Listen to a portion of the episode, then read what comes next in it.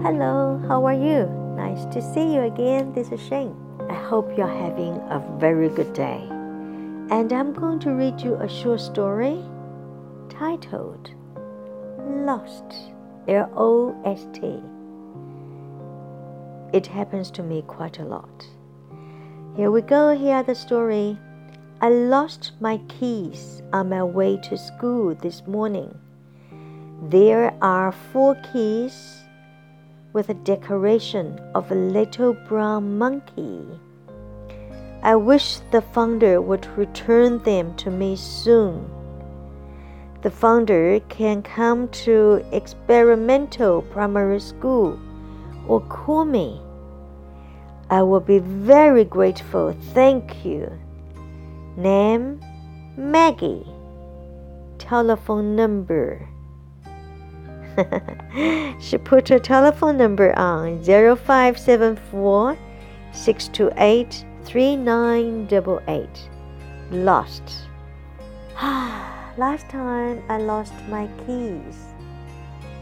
And one of my neighbor picked up the keys and he returned he sent the key to the management office in my compound so when i couldn't find my key i need to go back into my house which i couldn't do because i don't have my key and i got the uh, locksmith in and locksmith told me it will be so expensive i think they said something like $650 to unlock my door.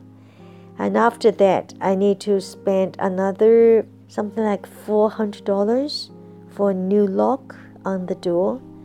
So, which means it will add up quickly to over a thousand RMB. And I thought I'll just try my luck.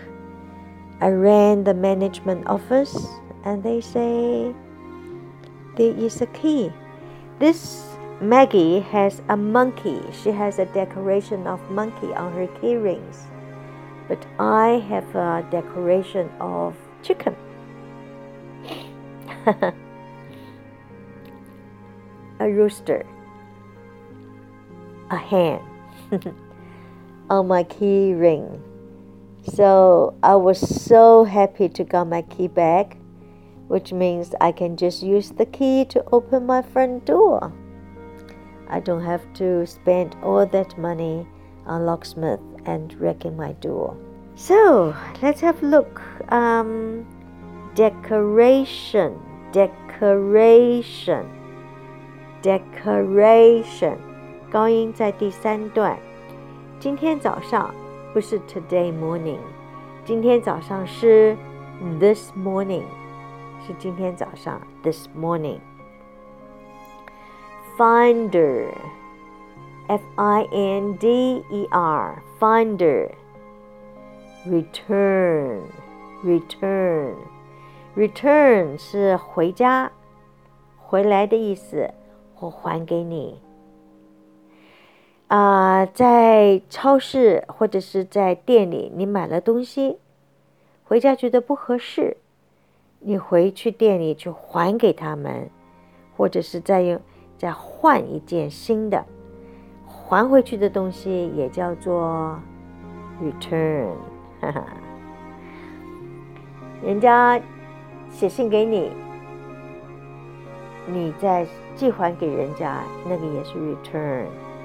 所以 return 有很多的意思，它所有的意思都是指的是回来或还回来。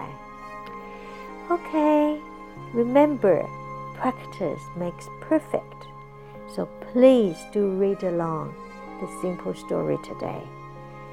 See you tomorrow. Ciao.